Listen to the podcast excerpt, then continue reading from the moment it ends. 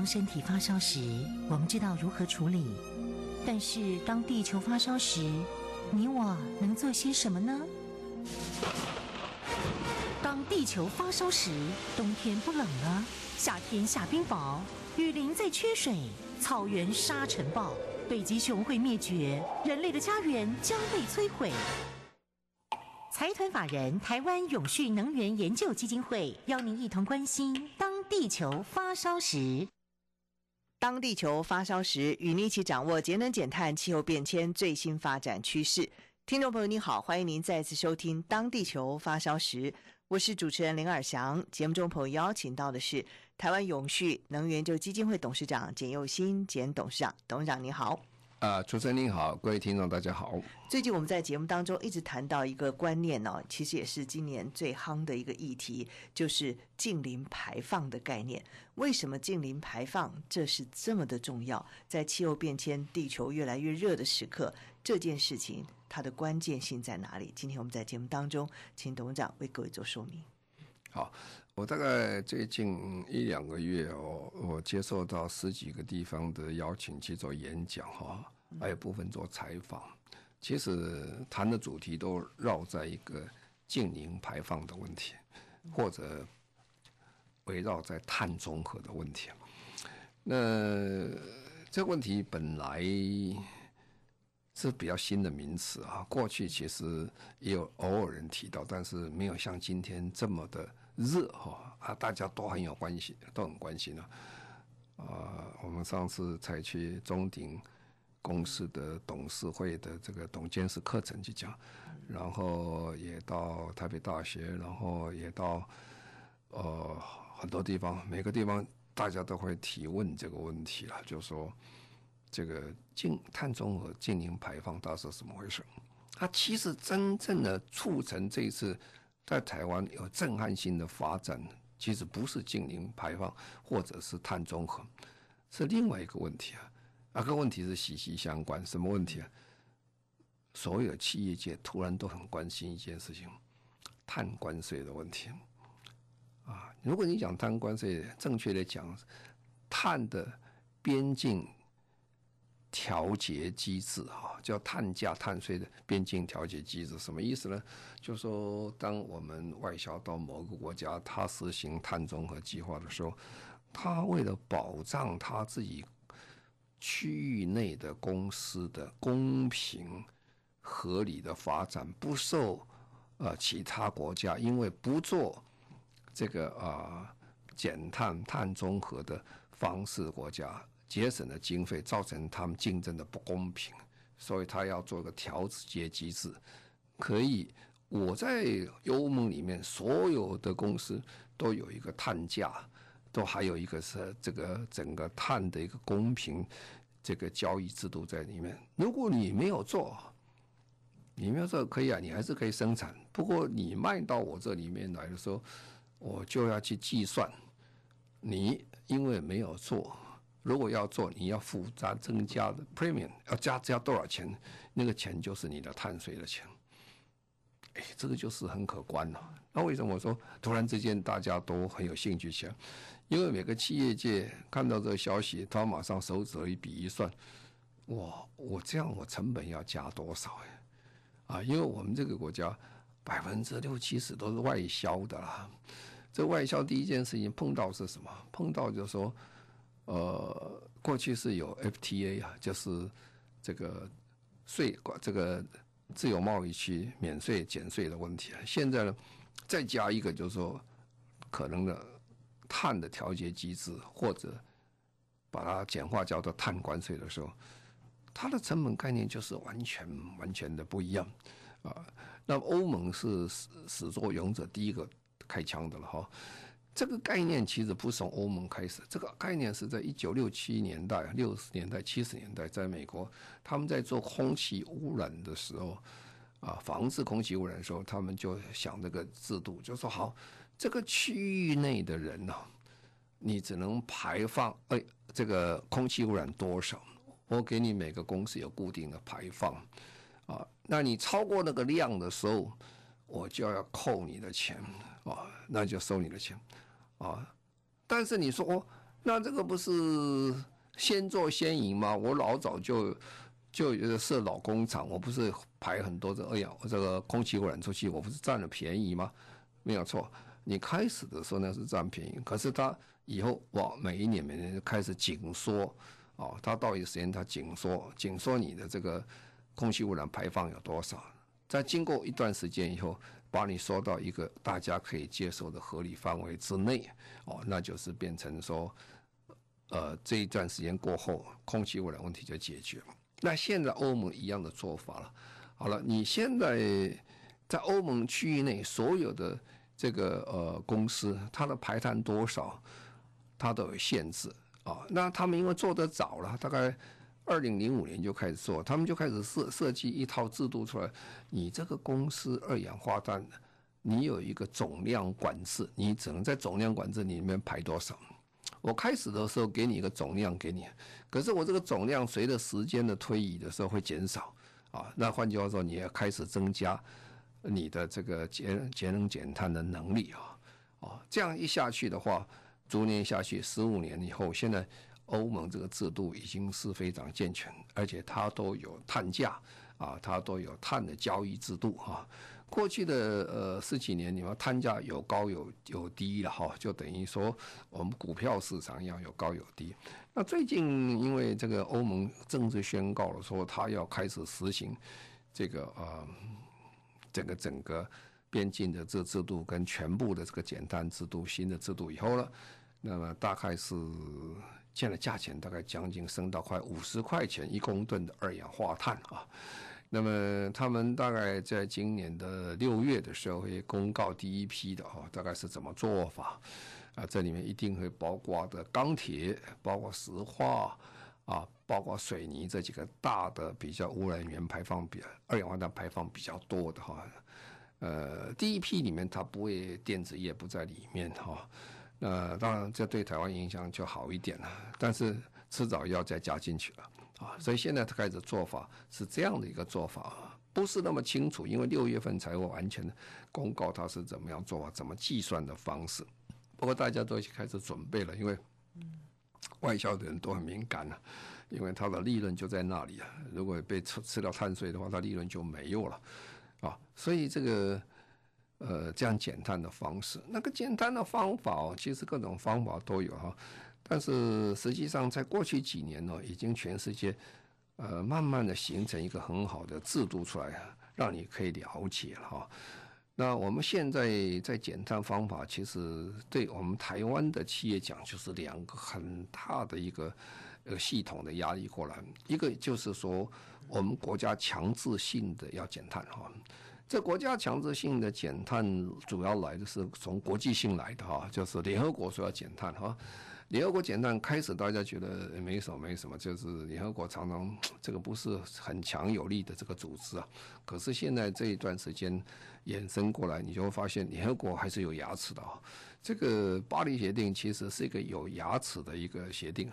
开始的时候讲说你自己巴黎一定说你自己报嘛，你自己报说你要减多少，大家就报嘛。那我们在二零一五年报说我们二零五零年减百分之五十，好了，那现在开始拉紧了啊，拉紧了说希望这个二氧化碳排放不要造成地球升温，本来讲两度了，现在变成一点五度，而一点五度就要加强这个这个减碳的力道，所以到二零这个呃。五零年要达到碳中和了啊！碳中和的几乎意思就是几乎是百分之百减碳啊！百分之百减碳的意思就是说，呃，当然你还可能会产生很多二氧化碳，这时候你要用负碳的技术去把这个减的二氧化碳把它拿回来，这我们平常叫 CCS 啊，叫碳捕捉、碳捕获啊。另外就是天然的做法，就是说你多种树嘛，树可以吸收二氧化碳啊，它最后吸收的。这些负碳的技术跟你排出碳，如果加起来得零的时候，好，那我们叫碳中和就出来了。好，那国际上这样做了，那台湾现在跟着要做了哈，因为现在已经很可怕了，已经百分之六十左右的国家或碳排的量啊，几乎都已经已经承诺了或准备要立法了，哦，这个很可怕一件事情。那到年底的时候，大概百分之九十啊，联合国希望到百分之九十。那当然，我们台湾一定会做的哈，因为我们是一个世界的好公民，我们不可能人家做了我们不做啊。那这时候两件事情啊，非常关心台湾的，一个就是碳定价，一个碳边境税哈。碳边境这个调节的税是别人给我们的了，所以我们一定要做。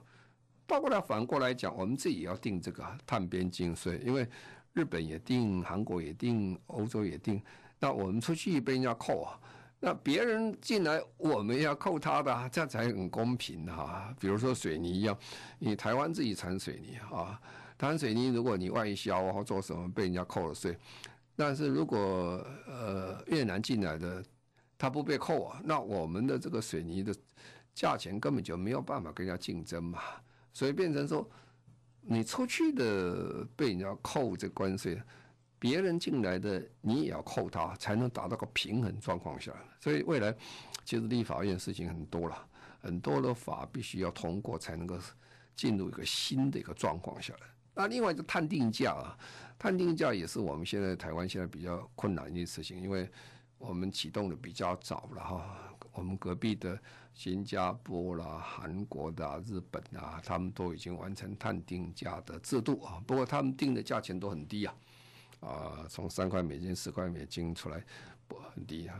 它低的原因就是他先把这个制度把建立起来。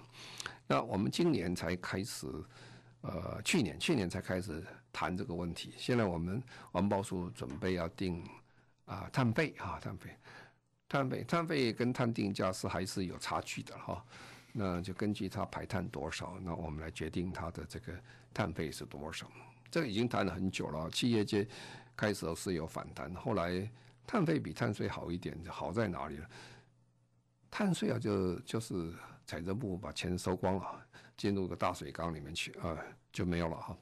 那碳费呢？这个钱还可以再回馈给这个企业，去补贴或者是鼓励这些公司有做排碳这个设备和工作的人。所以基本上，我看起来这个企业界对这个的反应不是那么强烈哈。但是呢，他们也很担心了，这个到底要抽多少？那现在报上讲的是抽一百块一吨啊，一百块一吨，大概三块钱美金一公吨啊。这是很少很少了。如果比上欧洲的话，大概都是人家人家大概都十倍以上啊。所以将来这还会再提升了，不会停在一百块。我想制度先建立起来嘛，以后再谈啊。那这样的话，我们就就发现就是说，如果每一公吨的二氧化碳你要嗯一一百块台币的话，呃，什么物价都会涨的啦，每个东西要重新算了，钢铁一定会涨的啦，这个。呃，水泥一定会涨的啦，这个那其他也会涨啊，因为我们电里面，我们台湾的电百分之八十是用化石燃料，啊那里面也是排碳的。换句话，家家户户用的电其实都应该有碳费的概念在里面，因为它只是多少而已了，就是这样。所以这个影响就非常之大了，非常大。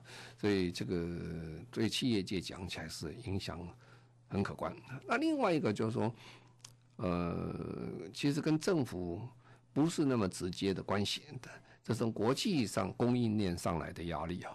国际上供应链的压力就是说，国际上的做法就是说，呃，我不能只在我国家里面做啊，你们大家做，大家一起做了啊。比如说了，呃，美国，美国这个苹果公司啊，苹果公司是很好的公司，他们非常重视这个。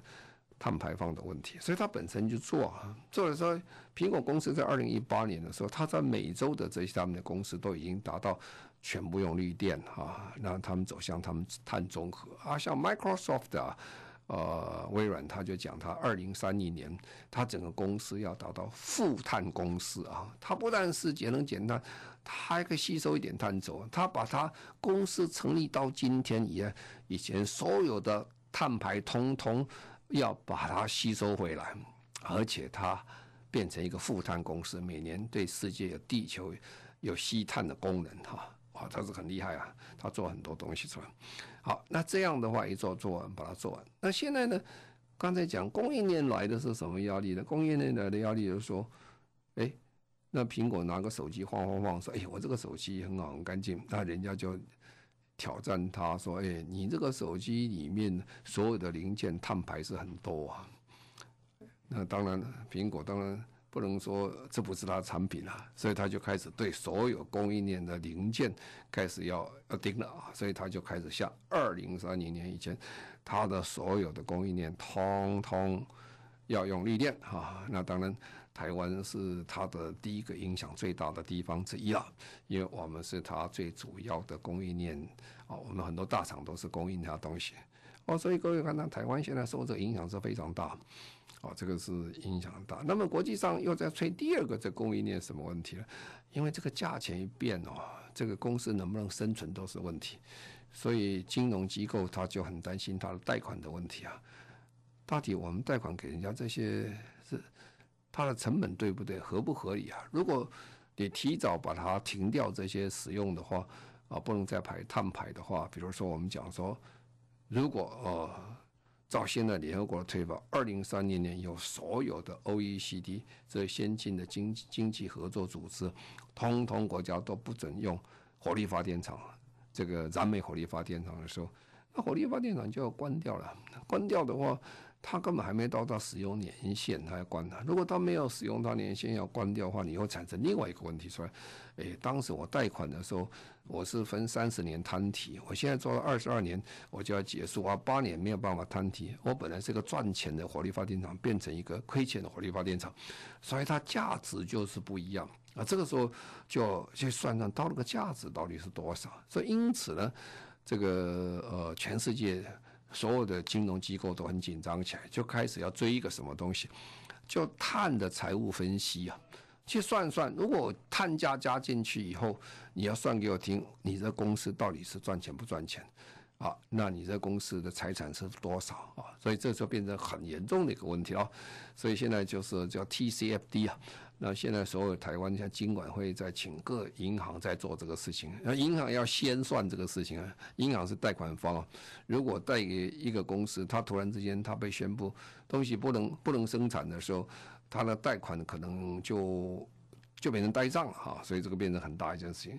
那另外呢，很多国家在推了，刚才讲的这个苹果推。绿电的话，因为有一个组织啊，叫做 R 一百，他专门做这种事情，专门在说啊，我把这些公司要求他百分之百用绿电哈。那也有一个，比如说 EV 一百，EV 一百，他就要求他所有的公司全部要用这个呃再生能源呃再呃采采采用一个呃电动车啊或者氢燃料车，就百分之百用电动车了啊，这个是。哇，这个是很很大的一个做法了，因为公司里面有各种车辆都有，通通改成电动车啊，啊，R 一百啊，这这就变成另外一个要求又来了哈，这反正国际上要求很多了。那另外很重要一个叫做这个呃 SBT，呃 SBT 啊，就是说呃科学的减量基础的方法，因为大家都说减量啊，那你到底减多少啊？减多少？那个减多少？呃，就这，这就很有趣一件事情，就是最近全世界都在盯这个事情，就是漂绿的问题啊。什么叫漂绿呢？就是说，哎呀，我这个是很好绿色公司，我减少减很多的这个二氧化碳，我做很减少很多污污染，不错，你是做了哈，你到底是减多少？你是减百分之二，还减百分之二十，还减百分之八十，还减百分之百？哦，就有差距了。如果你说你减百分之二，你说我是非常好的环保公司，做很好的环境保护的时候，其实那就叫漂绿了，那是假的啊！你两 percent 其实没有影响，你是有做，做没有做，所以大家要合乎一个标准啊，啊，这个标准叫什么？叫做科学减量的基础出来。哦，那那那怎么定义什么叫科学减量基础呢？它简单的方式就是说，如果企业采取哈。五年到十五年的温室气减量的目标，跟现在联合国定了个目标，要阻止升温百分之呃升温一度到一度半到两度，或远低于这个数字，啊，这样两个如果能够相合的话，你就是真正在做科学的一个这个减减量的基础在做事情。如果你跟联合国定的这个方向不一样，你虽然减呢。但是你没有在这个上面减的话，大家都不合乎这个原则。哦，这个就有趣了，这个就变成很多公司哦都要合乎这个标准去做，那就很辛苦了。所以现在有个组织专门在做这个事情哦。那我们等下再讲。好，我们现在稍微休息一下，稍后回来。领航标杆企业，共创永续置业。万众瞩目，拥有台湾永续界奥斯卡美称的 TCSA 台湾永续奖开跑喽！本届永续单项绩效奖全面升级，表扬具永续标杆及领导地位的单位，同时增设人权领袖奖，欢迎台湾企业、外商企业、大学、医院及政府机关共同角逐永续发展最高荣耀。详情请上网搜寻 TCSA 台湾永续奖。地球的事就是我们的事。联合国 SDGs 已成为全世界共同语言。由台湾永续能源研究基金会举办首届永续发展目标行动奖，将汇聚卓越 SDGs 实践案例，搭建永续行动沟通交流平台。即日起已开放报名，欢迎国内企业、外商企业、政府机关或医院、学校等非营利组织与机构，把握此次展现 SDGs 永续绩效的绝佳机会。中广新闻网，News Radio。您现在所收听的节目《中广新闻网》，当地球发烧时，我是主持人林尔祥。节目中朋友邀请到的是台湾永续能源基金会董事长简又新简董事长。我们今天特别在节目当中谈到的是净零排放。好，那这个其实国际上有个组织了，那组织现在大概全世界。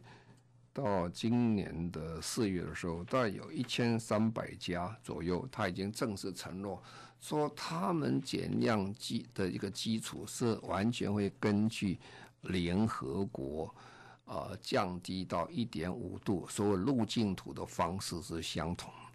好了，那你这个讲完了，讲完不能讲完就算了，要有第三方给你查证啊。所以这个组织 SBT 这个组织，他就讲，你要交给我来审查啊。那刚才一千三已经是 OK 了哈，那就六百家已经交给审查。那台湾啊，台湾其实很不错的啊。台湾有十六家公司哦，已经公开承诺做这个事情啊，比如说玉山红海啦、台达电啦啊。这个台哥大、远传、富邦、台泥等等都有参加，信义房屋等等。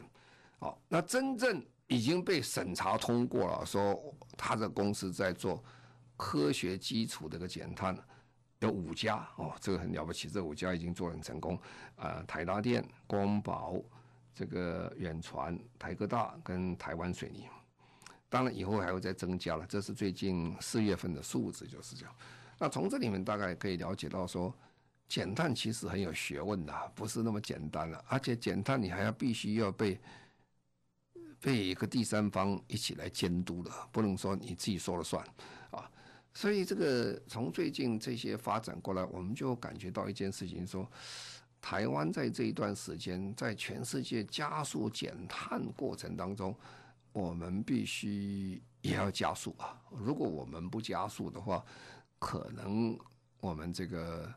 非常困难，将来要达成联合国目标，而且会造成我们将来外销都会产生困难。所以，我们最近在努力做一件事情，我在想，怎么样集合这些台湾这些做得很好的公司啊，做得比较好的公司，他们愿意起来。他不但自己本身做得很好啊，呃，也希望他能够来带领我们这个整个台湾往前跑啊。换句话说，我们常常讲，一个人跑得快是吧？那这个很多人跑得比较远啊，大家合起来就跑到远，所以我们就是开始去寻找，呃，哪些公司他比较有兴趣，然后他本身做得好以外，我们也希望说他能够带着台湾跑。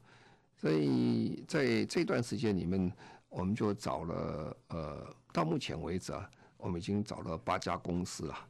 那这些八家公司，我们希望。他本身也都已经承诺，而且他其实已经开始做啊，而且还是做得不错哈。那我们现在找的公司，比如说我们这几家台积电哈、鸿海、日月光、玉山金矿、台湾水泥、中华电信、呃中鼎公司、信义房屋这八家，那么他们是本身现在很努力在做，而且都要有点成绩啊，他们也愿意来这个一起来参加，带领我们国内的这些公司一起做。所以我最近组了一个叫做啊、台湾净零排放联盟啊，大概六月的时候我们正式成立啊。那么这个目的在什么地方？就是集合大家所有的力量出来，大家一起往前跑啊！不但是自己公司有承诺啊做得好以外，也希望来带动国家。因为到底这个台湾是大家的，不是哪一个人的。也不可能说台湾很差，这公司特别好，在国际上会受到尊重。我们希望大家一起往前跑，那达到的目的。因为我刚才开始就说，因为净零排放这个东西其实很新，新到什么程度了？新到如果各级是网上去查，什么叫净零排放？什么叫碳中和？哦，你就会发现啊，它的定义哦，大家还不见得完全相同啊。讲的差不多啊，但是都有一点点差距啊。那里面的做法，其实很多东西还很新啊，很新。新到什么程度？其实真的知道的人也不是清楚到哪里去，所以变成大家各各跑各的去做他的研究，这样很辛苦了。因为各考各的，不如大家一起跑了，所以我们把组成这个联盟的意思好，我们大家一起来研究，我们大家一起来做，那而且可以分享一点大家成果出来。先做的当然有很多成绩出来，冤枉路也跑了一些，也不少了哈。我们希望后来的不要跑那么多冤枉路，能够协助他们，这就是我们成立这个啊联盟最主要的目的啊。那么这个成立的时候，当然我们这八家是为首了，这是。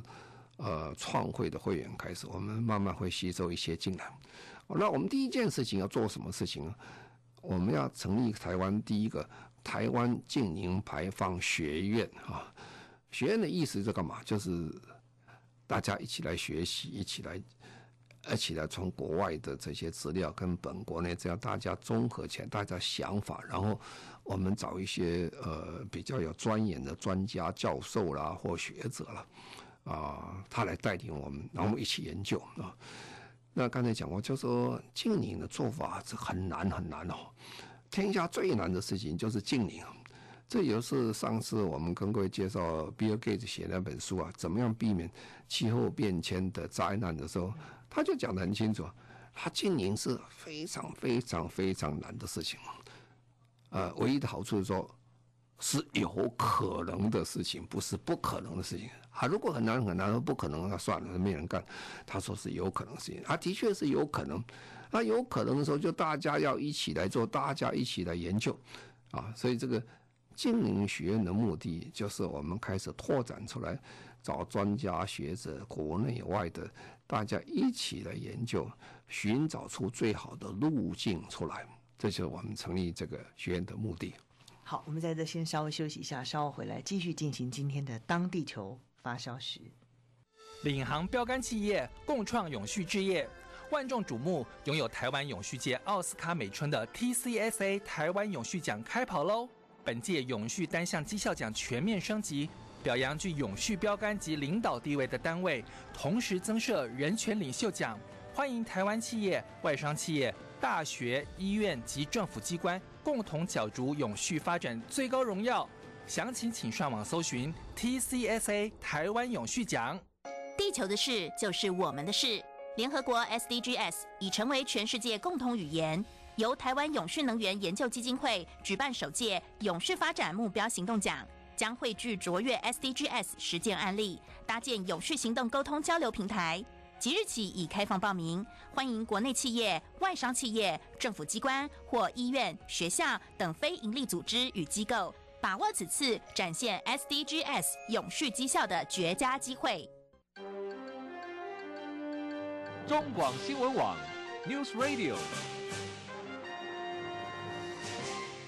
您现在所收听的节目是中广新闻网《当地球发烧时》，我是主持人林尔祥。节目中朋友邀请到的是台湾永续能源就基金会董事长简又新简董事长。刚刚董事长特别在节目当中谈到啊，将在今年六月份呢、成立近零排放联盟。刚提到的几家企业都是可以说是台湾的标杆企业，是最顶尖的企业，一起来参与，一起来推动这个近零排放，这真的是一个很大的工程。那么这样的一个联盟，接下来它会怎么？怎么样的运作，怎么样的发挥它的影响力呢？嗯，呀，我们是很高兴啊，因为台湾的好企业基基本上真的是很注重它的这个企业的社会形象跟企业的社会责任的，他愿意跳出来啊，他们当然有一部分的捐献的钱，我们来成立这个事情。那我们这个成第一件事情要成立就是一个学院啊，一个学校开始来做起。那学院第一件事情，当然我们就是要去找一些这个教授群啊，啊，这教授群其实各行各业都有，因为净零排放不是单独一个简单的一个环境的问题而已的，各行各业法律问题通通在这里面，说我们要集合这些，然后来来把收集资料，然后第一件收什么资料？我们要我们要准备出版第一本书了。叫做净零排放导论啊，都很新嘛，是吧？你讲什么，大家其实大家有点瞎子摸象，不如大家一起来做哈。你知道脚，他知道耳朵，他知道鼻子，然后写了大合写写成一本完整的一本大象那个书出来，就是净零排放的导论出来啊。那因为时间的关系，我们会尽快的把它完成这个事情。好，然后就是开课，就开始开课。开课，我们还希望就说，呃，能够这个呃高阶、中阶班还有初阶班，大家一起能上，因为这个东西变成全面性的再教育啊，因为以前没有嘛，是吧？所以就重新来再教育啊。因为台湾的，一般讲起来，我们的呃人民的水准是教育水准很高的，我想这个应该没有什么困难，就是。可以在最短的时间内，我们做最大的一个努力，让我们的这些线上的些我们的员工都可以了解，到底到底在谈什么事情，要怎么建作比较好一点。啊，教育就是我们最大的一件工作。那第二件最大的工作就是法律政策面了。法律政策面是非常重要啊，因为我们其实是进入一个新的一个生产时代。进入个新的生活时代，那这个任何时代的变化，如果你要很成功的话，你必须要有很好的法律的基础才可以做成。但是因为这个变得太多了，不是只变单项而已，所以各行各业都会发生很多的困难，困难，困难。那如果我法律上如果不能够配合的话，那不行。所以我们这个呃。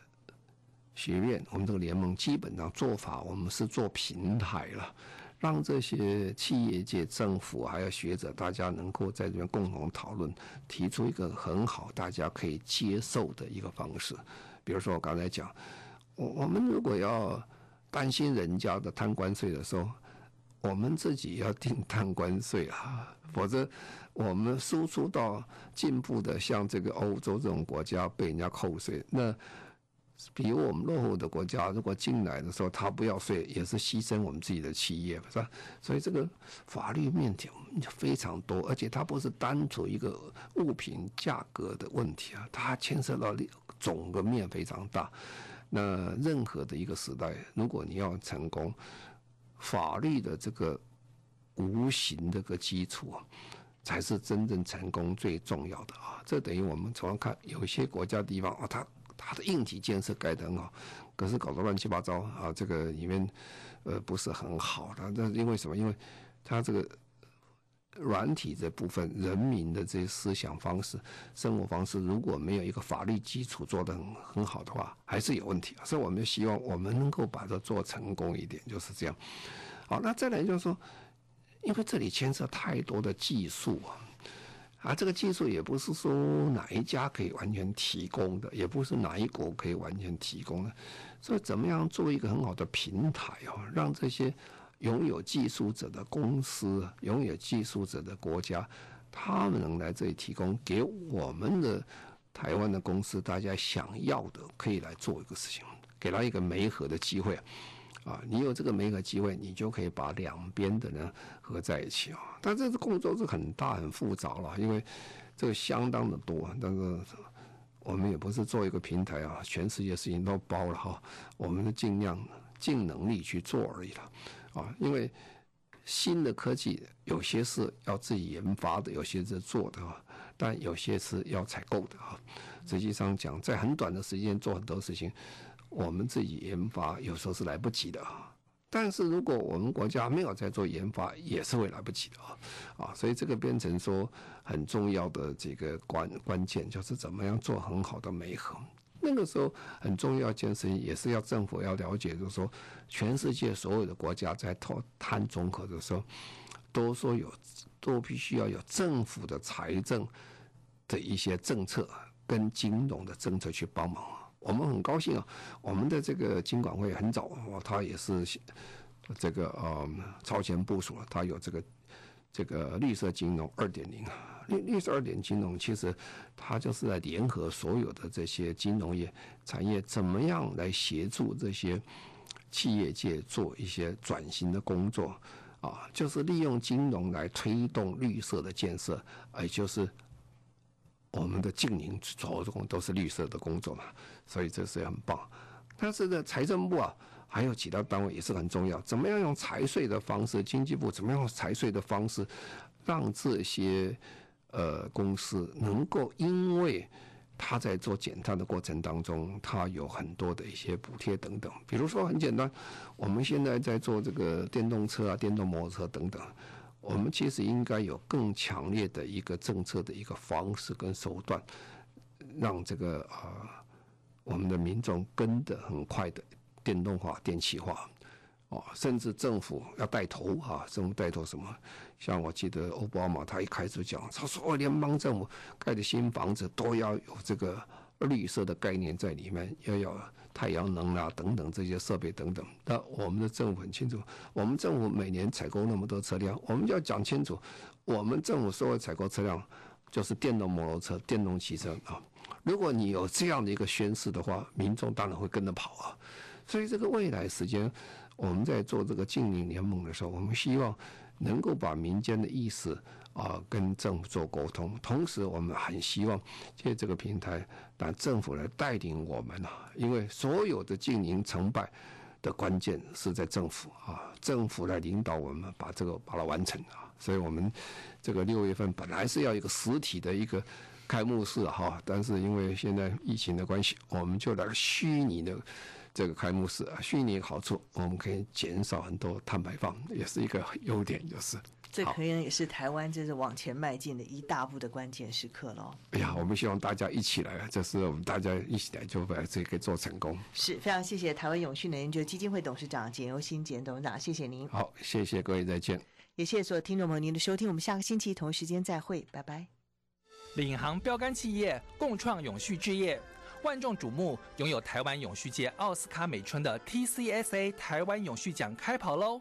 本届永续单项绩效奖全面升级，表扬具永续标杆及领导地位的单位，同时增设人权领袖奖，欢迎台湾企业、外商企业、大学、医院及政府机关共同角逐永续发展最高荣耀。详情请上网搜寻 TCSA 台湾永续奖。地球的事就是我们的事，联合国 SDGs 已成为全世界共同语言。由台湾永续能源研究基金会举办首届永续发展目标行动奖，将汇聚卓越 SDGs 实践案例，搭建永续行动沟通交流平台。即日起已开放报名，欢迎国内企业、外商企业、政府机关或医院、学校等非营利组织与机构，把握此次展现 SDGs 永续绩效的绝佳机会。